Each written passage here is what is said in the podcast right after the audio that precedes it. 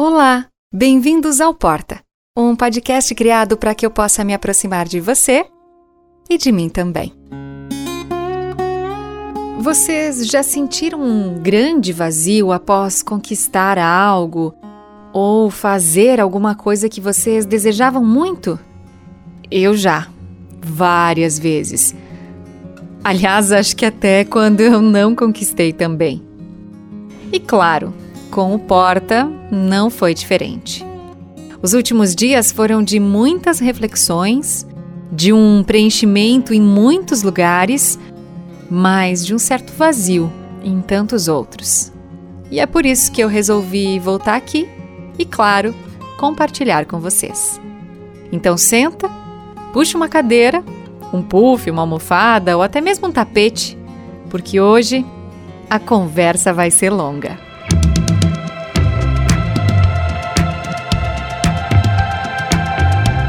Confesso que não foi fácil sentar e começar a organizar os pensamentos. Tentei algumas vezes na última semana, mas não vingou. Eu precisava respeitar o meu tempo e os meus sentimentos, e isso não é um exercício fácil. Não sei se isso aqui vai ser organizado, mas vamos combinar que os sentimentos não são. Mas já que eu tô aqui para tentar, eu começo pedindo licença às mulheres que já são mães biologicamente falando, para fazer um comparativo. E peço que ao ouvir, você entenda que estão guardadas as devidas proporções. Digamos que eu vou usar mais uma vez a minha licença quase poética para tentar traduzir e me aproximar das sensações dos últimos dias. Tal e qual uma mãe que ainda continua sendo a mulher, a filha, a nora, a funcionária ou empreendedora, a esposa ou a namorada ou a ficante ou a solteira. Eu preciso lidar com todas essas minhas versões, integrando cada nova atribuição. E esse meu filho, o Porta, talvez seja mais fruto da minha intenção do que do meu planejamento. Então eu não sei dizer se essa gestação foi realmente arquitetada em detalhes. Acho que ela simplesmente aconteceu. E eu precisei aceitar, caso contrário, eu estaria deixando de colocar parte de mim no mundo. E que era algo mais autoral do que um filho. 50%, pelo menos, geneticamente falando, é da mãe. A cada dia eu ficava imaginando como seria esse filho ou filha, que nome escolher, como seria a cara dele depois de. Bem, pronto, né?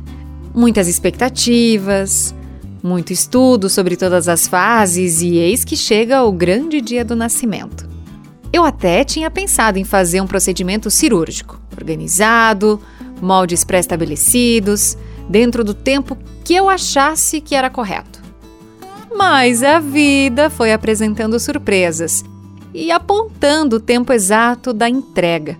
Na maioria das vezes, são os filhos que decidem quando estão prontos para vir ao mundo, e não nós, né? Antecipar tem suas consequências. Adiar também pode ser um risco. E foi um parto natural mesmo. Deu medo, doeu, me senti muito insegura, mas depois das primeiras contrações, que no meu caso nada mais eram do que as inquietações e a vida me colocando contra a parede, eu decidi publicar o tal podcast. Assim como em uma gravidez, eu não fiz isso sozinha. Contei com pessoas especiais que tiveram um papel muito importante, que eu poderia definir como as parteiras ou doulas, como você preferir.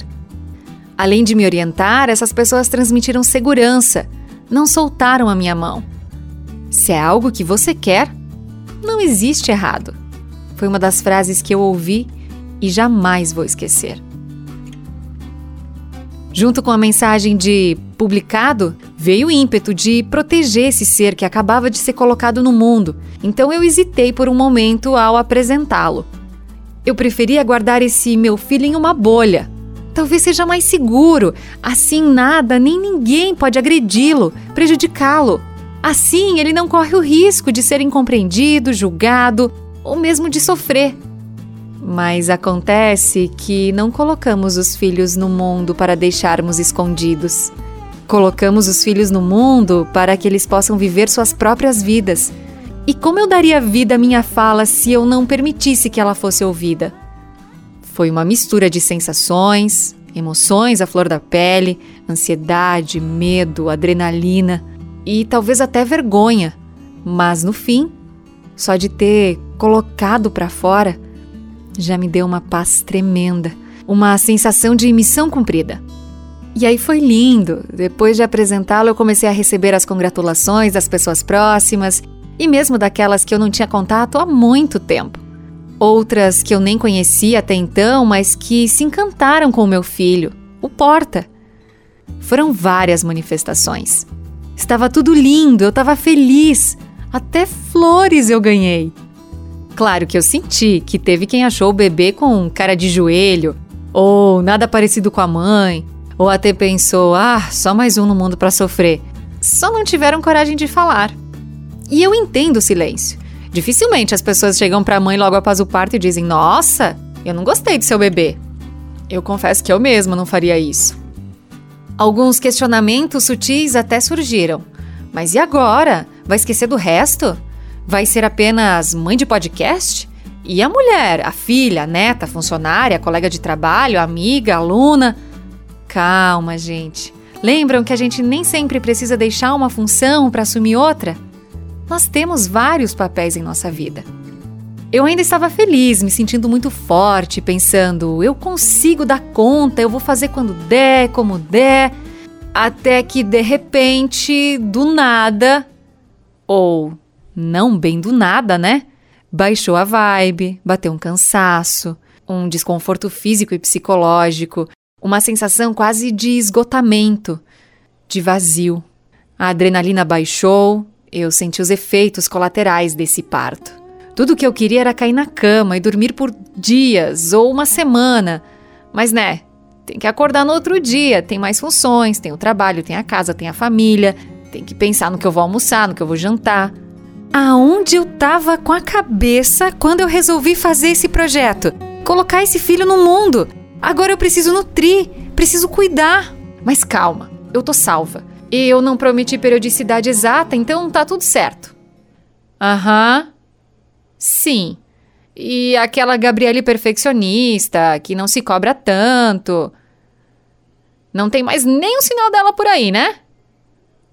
Eu confesso que eu tentei escrever já no dia seguinte do lançamento, ou melhor, no mesmo dia, porque era tanta coisa que eu estava recebendo e me provocando em tantos lugares que eu não podia deixar passar.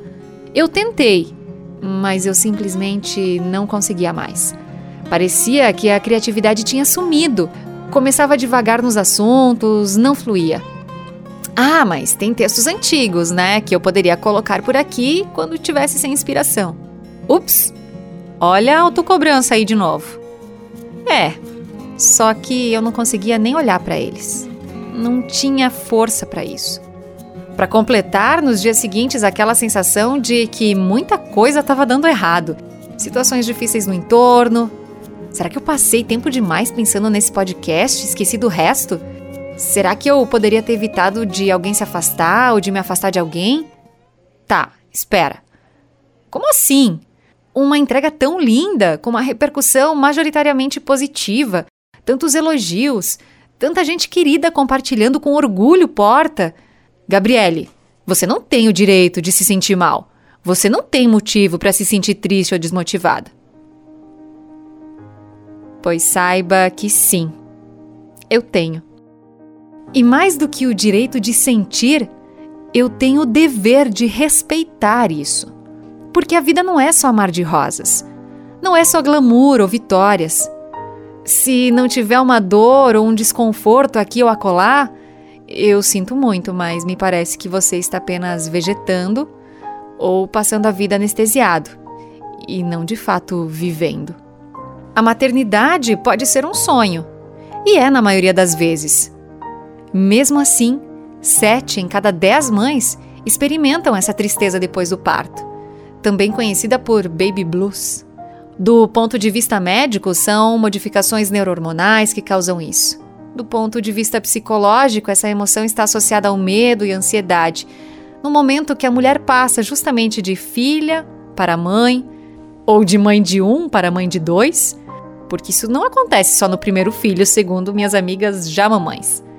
Isso sem levar em consideração as crianças que vêm com o endereço certo e cada uma com seus desafios.